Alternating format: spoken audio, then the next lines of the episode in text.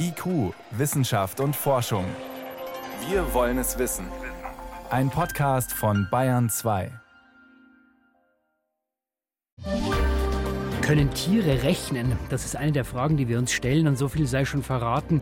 Der Affe kann angeblich Plus und Minus und selbst die Biene weiß irgendwie mit Zahlen umzugehen. Mehr dazu gleich. Außerdem geht es um Plastikmüll in der Luft und um eine Impfpflicht gegen Masern. Aber zuerst wollen wir ins All und wir fragen, ob das bald von einem Flugzeug aus möglich ist.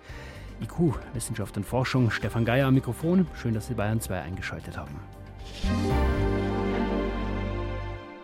Eigentlich sehen wir Raketen ins Weltall immer nur vom Boden aus starten. Ja, in Baikonur zum Beispiel, wenn es zur Raumstation geht, oder am Cape Canaveral in den USA, wie letzte Woche, als die stärkste Rakete der Welt erstmals einen Satelliten ins All gehievt hat. Aber bald sollen Raketen auch von einer fliegenden Plattform aus ins All starten. Eine Art Flugzeug. Strato Launch nennt sich dieses Projekt. Kurz gesagt, ein überdimensionales Flugzeug, zwei Rümpfe, Spannweite größer als ein Fußballfeld. Das fliegt dann in die Höhe, in der auch Mittel- oder Langstreckenflieger unterwegs sind.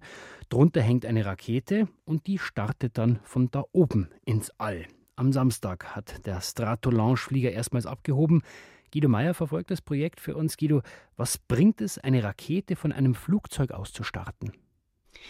Sie sparen die erste Phase des Fluges, die es bei einem Raketenstart immer gibt. Wir alle kennen die Bilder von startenden Space Shuttles. Links und rechts hängen die Trägerraketen, genauso bei der Ariane, genauso bei der Falcon 9. Und die leisten die meiste Arbeit und liefern den meisten Schub und verbrennen auch den meisten Treibstoff in den ersten ein, zwei Minuten des Fluges um halt die Rakete insgesamt auf eine gewisse Höhe zu tragen. Und das sparen sie eben, wenn sie statt Raketen ein Flugzeug haben, was die Rakete, die unten dran hängt, auf eine Höhe von ungefähr elf Kilometer trägt. Das heißt, wie stelle ich mir das dann vor? Die Rakete wird fallen gelassen erstmal von diesem Flugzeug und startet dann oder wird die geschubst? Nee, die wird nur fallen gelassen, also sie fällt quasi nach unten angezogen von der Erde und dann starten die Triebwerke der Rakete, die auch wiederum aus zwei Stufen besteht, also die Triebwerke der ersten Raketenstufe starten und befördern die Rakete waagerecht nach vorne, also unter dem Trägerflugzeug weg in einen gewissen Sicherheitsabstand und dann geht's senkrecht nach oben in den Weltraum. Also damit gefährden sie nicht die Piloten, die im Flugzeug sitzen und dem Ganzen zuschauen. Das heißt aber, ich brauche nicht nur diese neue fliegende Plattform, sondern eigentlich auch eine völlig neue Rakete, die dann waagrecht starten kann. Stimmt, die brauchen sie und die gibt es schon. Die heißt nämlich Pegasus XL. Der Konkurrent fliegt ebenfalls auf diesem Weg Raketen ins All mit einem eigenen Flugzeug. Auch das gibt's schon. Das nennt sich Stargazer. Ist ein bisschen kleiner als das Stratolaunch-Gefährt, ein ganz normales Flugzeug. Und die fliegen einmal im Jahr auf diese Art und Weise ihre Pegasus-Raketen ungefähr elf Kilometer hoch und lassen sie ins All starten. Das heißt, der Markt für Nutzlasten, die dermaßen klein sind, also ungefähr 400 Kilogramm, der ist so groß nicht. Deswegen ist die einzige Chance für Stratolaunch wirklich dem Konkurrenten Kunden abzujagen. Anders werden sie kaum überleben können. Jetzt hat man den ersten Testflug gesehen am Samstag. Der war erstmal in gut 5000 Meter Höhe. Da ist man eigentlich noch relativ weit entfernt vom Ziel. War das eher ein zaghafter Versuch? Das war schon eine ganze Menge, was da erreicht worden ist. Die Pläne waren mal viel ehrgeiziger. Stratolaunch wollte eigene Raketen bauen. Von einem Weltraumflugzeug war die Rede, womöglich gar bemannt. Und dann kam der Oktober letzten Jahres, da starb Paul Allen, der Hauptgeldgeber der Firma, einer der reichsten Männer der Welt. Der hat die Firma bis dahin finanziert gehabt und der hat sein Erbe dummerweise seiner Schwester und deren Kindern hinterlassen und kein Pfennig an Stratolaunch gegeben. Die Firma hat drei Viertel der Belegschaft entlassen und arbeitet heute mit 20 Personen. Also sie gehen quasi auf dem Zahnfleisch. 20 Personen haben diesen ersten Testflug quasi äh, gewährleistet. Alle diese Pläne mussten aufgegeben werden, keine eigenen Raketen, kein Weltraumflugzeug. Ich möchte bezweifeln, dass es sogar einen zweiten Testflug geben wird, also doppelt so hoch wie bisher. Also eine schwierige Ausgangslage, trotzdem Guido Meyer, das klingt ja alles nach allem nach einer visionären Idee, auch wenn sie dann letztendlich nicht funktioniert, schauen wir nach Europa. Ja? Die anderen setzen auf wiederverwendbare Raketen, solche neuen Plattformen und wir in Europa, wir setzen auf weiter auf die dann viel zu teure Ariane 5, 6? Die Europäer tun eigentlich genug. Wir haben auch die kleine Vega-Rakete, die leichte Nutzlasten ins All bringen kann. Das Gegenmodell ist halt die Ariane 5, bald die Ariane 6. Das ist ein Schwerlastträger. Also mit der können Sie auch dann Bauteile und Raumschiffe für die geplante Station in der Mondumlaufbahn, die ja kommen soll im nächsten Jahrzehnt, ins All schießen. Also wenn Sie in der Raumfahrt was erreichen wollen, den Markt abdecken wollen, dann brauchen Sie etwas für kleine Nutzlasten, für die Erdumlaufbahn, aber eben auch für schwere Brocken, die weiter hinaus sollen ins All. In dem Fall eben in Europa die Ariane 6. Also für alles gibt es einen Markt. Der Strato Launch Flieger ist am Samstag erstmals abgehoben.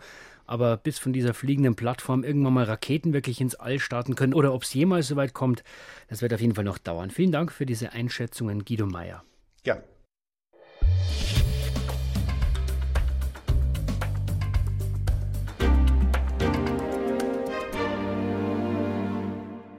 Plastik mag ja praktisch sein für uns, aber es ist Gift für die Umwelt, vor allem der Plastikmüll, der überall landet. Millionen Tonnen in den Weltmeeren, in Flüssen, auf Äckern und so weiter. Und gerade im Wasser, da verbreiten sich Plastikteile jeglicher Größe auch an die entlegenen Stellen. Und es gibt ja kaum mehr Gegenden, in die das Plastik nicht vordringt. Obwohl auf dem Berg, könnte man meinen, in die Höhe, da kommen doch diese Plastikfetzen und Partikel nicht. Doch, Leider schon. Das zeigt eine neue Untersuchung italienischer Forscher. Wer auf einem Gletscher nach Mikroplastik sucht, muss dafür sorgen, selbst keines mitzubringen.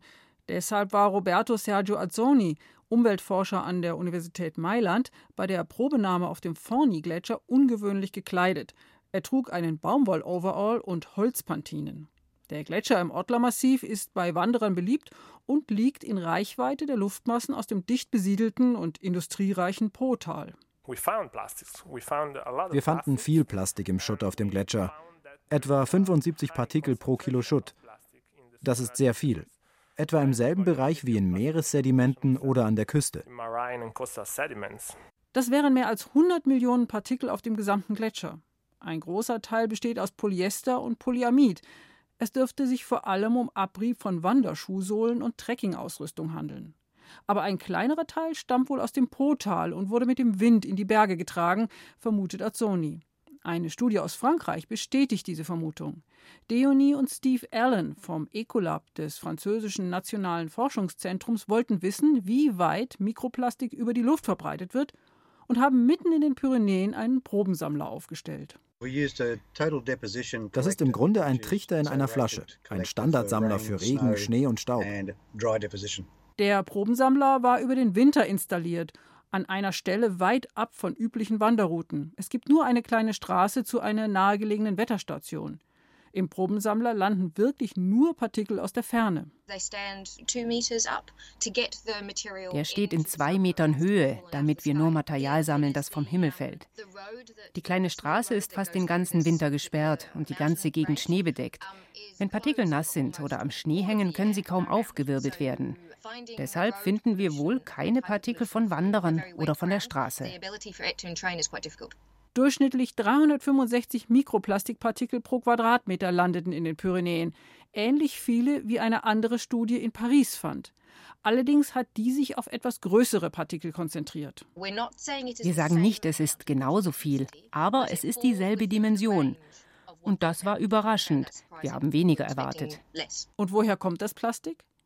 Deonie und Steve Allen haben die Luftströmungen während der Probenahmezeit analysiert und eine Region bis in 95 Kilometer Entfernung erfasst, in der keine großen Städte und keine Industrie liegen. Allerdings konnten sie bisher nur eine einfache Analysemethode verwenden und ein sehr schlichtes Modell des Partikeltransports in der Atmosphäre. Wir haben eigentlich die minimale Transportdistanz ermittelt. Aber es gibt Studien, die zeigen, dass Partikel, die viel größer und dichter sind als Mikroplastik, über tausende Kilometer transportiert werden.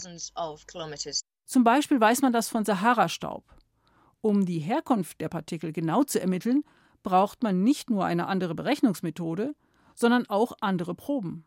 Weil der Probensammler an einem so abgelegenen Ort stand, konnten die Forscher ihn nur alle paar Wochen ausleeren. Besser wären einzelne Proben für bestimmte Wetterereignisse. Für jeden Regen oder Schneefall oder stärkeren Wind hat man dann eine Probe und kann die Strömung zurückverfolgen. Die Veröffentlichung kratzt nur an der Oberfläche und lässt viele Fragen offen. Das ist den beiden Umweltforschern klar. Wir haben das jetzt veröffentlicht mit dieser begrenzten Analyse, weil wir wollen, dass jeder weiß, was da draußen ist und die Sache ordentlich untersucht werden kann. Wir müssen herausfinden, wie weit sich das schon entwickelt hat, wo schon wie viel ist. Die anderen Wissenschaftler sollten wissen, was wir gefunden haben. Also, selbst die einsamsten Gegenden sind nicht gefeit vor der menschlichen Plastikflut. Renate L. hat berichtet. IQ, Wissenschaft und Forschung gibt es auch im Internet als Podcast unter bayern2.de. IQ, Wissenschaft und Forschung. Und jetzt ist es 18.15 Uhr. Masern können tödlich enden, das vergessen viele. Bei uns in Deutschland sind ja die meisten Schulanfänger geimpft, aber auch bei uns erkranken immer wieder Menschen an Masern. Die Weltgesundheitsorganisation meldet, Masernfälle weltweit werden mehr. 300 Prozent Anstieg im ersten Quartal 2019. Und bei uns wird diskutiert, soll eine Impfung verpflichtend sein? Der Gesundheitsminister Jens Spahn hat sich dafür ausgesprochen, für Kindergärten und Schulen soll das so sein. Er will Anfang Mai einen Vorschlag machen, wie man das umsetzen könnte. Die bayerische Landesregierung ist da eher skeptisch und will wie einige andere Bundesländer den Vorschlag des Bundes erstmal abwarten. Also Impfpflicht, ja oder nein. An Kleinknecht hat das Thema für uns recherchiert. An, von Einzelfällen hört man ja immer wieder, aber wie groß ist das Problem wirklich bei uns in Deutschland? Ja, die Situation in Deutschland ist insgesamt eigentlich gar nicht so schlecht. Nach Angaben des Robert Koch Instituts gab es im vergangenen Jahr ungefähr 550 Masernfälle in Deutschland. Da gibt es immer mal wieder so ein Auf und Ab. Trotzdem fordert der Bundesverband der Kinder- und Jugendärzte schon seit Jahren eigentlich verpflichtende Impfungen in Deutschland. Und sie sagen, Masernepidemien könne man verhindern, wenn mindestens 95 Prozent der Bevölkerung geimpft wären. Und wie viele sind geimpft? Derzeit haben laut Robert Koch Institut nochmal zwar mehr als 97 Prozent der Erstklässler eine erste mhm. Impfung gegen Masern bekommen, aber man braucht ja zwei und da sind es schon deutlich weniger, nämlich nur 93 Prozent der Erstklässler wurden zweimal geimpft. Das reicht also nicht. Mhm. Viel frappierender sind aber die Zahlen bei den Erwachsenen. Die aktuellsten Zahlen des Robert Koch Instituts sind auch schon ein paar Jahre alt, aber trotzdem die zeigen, unter den jungen Erwachsenen haben nur rund 80 Prozent jemals in ihrem Leben eine Masernimpfdosis bekommen. Noch dramatischer ist es bei den 30- bis 39-Jährigen. Da haben weniger als die Hälfte eine Impfung gegen Masern erhalten. Also je älter, desto schlechter sieht es dann aus. Warum wollen sich denn die Menschen nicht impfen lassen? Es ist eher so, dass die meisten Erwachsenen das Thema Impfen gar nicht so auf dem Schirm haben, außer sie planen eine Schwangerschaft oder eine mhm. Fernreise zum Beispiel. Befragungen haben gezeigt, dass die Mehrheit der Bevölkerung Impfungen für wichtig hält. Und dieser Anteil ist in den vergangenen Jahren sogar gestiegen. Und bei den Kindern ist es so, da weiß man aus Befragungen der Eltern, dass eigentlich nur rund ein Prozent der Eltern sich strikt weigert, ihre Kinder zu impfen. Meistens vergessen es die Eltern einfach oder sie sind skeptisch. Jetzt wird viel diskutiert über die Impfpflicht. Also kann man die Leute zwingen, sich impfen zu lassen. Ist das Ihrer Meinung nach sinnvoll? Naja, einen sicheren Schutz vor Masern oder Keuchhusten gibt es tatsächlich nur, wenn alle mitmachen. Eine Methode, den Schutz aller zu verbessern, wäre eben, man müsste verlangen, so wie es jetzt Gesundheitsminister Spahn zum Beispiel tut, dass alle Kinder in Krippen, Kitas oder Schulen geimpft sind. Zumindest wenn die Betreuung staatlich ist oder mit öffentlichem Geld unterstützt wird. Also eine quasi Impfpflicht. Das heißt, muss man nicht jetzt schon was vorlegen in der Kita eigentlich? Seit ein paar Jahren ist es tatsächlich so, dass die Eltern beim Kita-Eintritt eine Impfberatung nachweisen hm. müssen. Also wenn jetzt in einer Gemeinschaftseinrichtung wie einem Hort oder einer Schule Masern auftreten, dann können zusätzlich die zuständigen Behörden nicht geimpfte Kinder vorübergehend ausschließen. Aber das ist bislang kein Impfzwang eben. Ließe sich das denn bei uns überhaupt durchsetzen? Bei Kita-Kindern könnte ich mir das durchaus vorstellen, dass man einfach vor Eintritt in die Kindertagesstätte den Impfpass vorlegen muss. Oder bei Schulkindern könnte man es eventuell in diese verpflichtende Gesundheitsuntersuchung mit, mit einbinden. Aber das wirft natürlich auch viele organisatorische Fragen auf. Die Frage ist natürlich auch, reicht es dann überhaupt nur bei den Kindern anzusetzen? Eigentlicher Knackpunkt, haben wir ja vorhin schon besprochen, sind die jungen Erwachsenen und die Erwachsenen. Und aus meiner Sicht hilft da kein Zwang, sondern nur Aufklärung Aufklärung und ständiges Erinnern, denn viele wissen einfach überhaupt nicht, dass da ein Häkchen im Impfpass fehlt. Da kann man einiges tun. Ärztinnen und Ärzte sollten einfach immer wieder nachhaken, wenn es Lücken im Impfpass gibt. Sie könnten sich zum Beispiel zusammen mit dem Gesundheitskärtchen auch gleich den Impfpass vorlegen mhm. lassen. Andere Möglichkeit wäre zum Beispiel, dass sich Erwachsene auch beim Kinderarzt impfen lassen, wenn sie sowieso vor Ort sind. Oder dass Ärzte von der Kasse für eine Impfberatung bezahlt werden und nicht nur, wenn sie dann tatsächlich auch impfen. Also Möglichkeiten, die Impfabdeckung zu optimieren, die sind aus meiner Sicht längst noch nicht ausgeschöpft. Also da ist noch viel Luft nach oben vor der wirklichen Impfpflicht dann. Vielen Dank an Kleinknecht für diese Einschätzungen. Sehr gerne.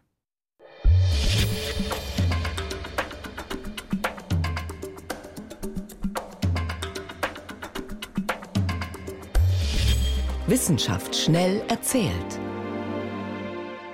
Das macht heute Helmut Nordweg. Wir haben ja schon vom Plastik selbst im Gebirge gehört, überall in der Umwelt. Und man fragt sich eigentlich, ist es nur eklig oder schadet es auch? Da habe ich ein Ergebnis, was das Wasser angeht. Unter Wasser ist die Kommunikation beeinträchtigt, wenn Plastik vorhanden ist. Das haben Forscher am Beispiel von Wasserflöhen gezeigt. Mhm. Heißen Flöhe sind aber eigentlich sehr kleine Krebse, gehören zum Plankton. Und wie spricht der Wasserfloh? Naja, die, diese Wasserflöhe, die werden von Feinden gefressen, mhm. zum Beispiel von Wasserwanzen. Und davor schützen sie sich, aber nur dann, wenn bestimmte Botenstoffe da sind. Das sind Gefahrensignale, die diese Fressfeinde praktischerweise sogar selber abgeben. Und was macht da das Plastik? Ja, jetzt stellen Sie sich ein Aquarium vor mit Wasserflöhen drin und da haben Forscher Polyethylen und Polyethylentereftalat, also PET-Teilchen, reingegeben. Das waren jetzt größere Stücke, klein, kein mhm. Mikroplastik. Und das hat eben teilweise die Botenstoffe an sich gebunden, sodass die dann schlechter gewirkt haben. Das bedeutet, in der Umwelt sieht es so aus, dass die Wasserflöhe die Gefahr unterschätzen, leichter gefressen werden und das hat natürlich gravierende Folgen auch fürs Ökosystem. Das heißt also, das Plastik im Wasser, das ist nicht nur dann bedenklich, wenn es im Magen von Tieren auftaucht. Wir kommen äh, wir gehen nach China und kommen zu einem ethisch umstrittenen Versuch, erneut ein ethisch umstrittener Versuch. Äh, und zwar haben Forscher Affen ein menschliches Gen eingepflanzt. Mhm. Und zwar eins, das für die Entwicklung des Gehirns wichtig ist. Das menschliche Gehirn ist ja außergewöhnlich groß, wenn man es mit anderen Arten vergleicht. Und man hat, sagt uns so nach, wir hätten auch besondere geistige mhm, Fähigkeiten. Man, ja also noch mehr als Plus und Minus, was die Affen ja auch können, wie wir gleich hören werden. Und die Forscher wollten wissen, ob dieses Gen dafür verantwortlich ist. Das klingt trotzdem ein bisschen gruselig. Und was ist dann rausgekommen? Ja, das Ergebnis war, kann man kurz zusammenfassen, unklar. Zwar hatten die Affen ein besseres Kurzzeitgedächtnis, bessere Reaktionsfähigkeit und das Gehirn hat sich genau wie bei Menschen auch langsamer entwickelt mhm. als bei anderen Affen. Aber es haben nur fünf von elf Tieren überlebt. Das heißt, dieses Gen allein schadet ihnen ganz offensichtlich und macht sie eben nicht menschenähnlich. Darf man sowas machen? Ja, in China darf man das, das. Aber Forscher bei uns sagen, solche Tierversuche sind unethisch, denn es gibt überhaupt keinen erkennbaren Nutzen für Menschen. Mhm. Ja, und gleich nochmal zum Thema Umgang mit Tieren. Wieder in China? Nein, in Peru. Da haben Forscher Inka-Fundstätten ausgegraben, die sind 400 Jahre alt Insgesamt haben sie dort 100 geopferte Meerschweinchen gefunden. Und zwar in zwei Gebäuden, die die Spanier auch später genutzt haben.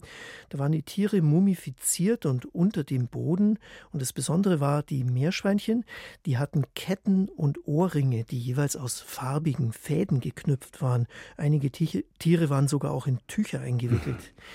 Ja, und wahrscheinlich sind die einfach lebendig begraben worden. Tötungsspuren hat es jedenfalls keine gegeben. Und die Spanier haben damals, als sie angekommen sind, schon über rituelle Tieropfer berichtet. Und das ist jetzt der erste Fund dazu. Übrigens waren es alles junge Meerschweinchen, die mögen halt wahrscheinlich die Götter am liebsten, so wie heute die Peruaner auch noch. Festlich geschmückte Meerschweinchenopfer. Vielen Dank, Helmut Nordwig, für die Kurzmeldungen.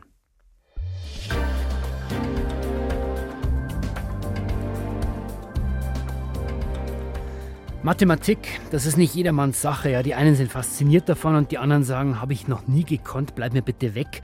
Und trotzdem, Rechnen und der Umgang mit Zahlen, das ist nicht auf das beschränkt, was man bei uns in der Schule lernt.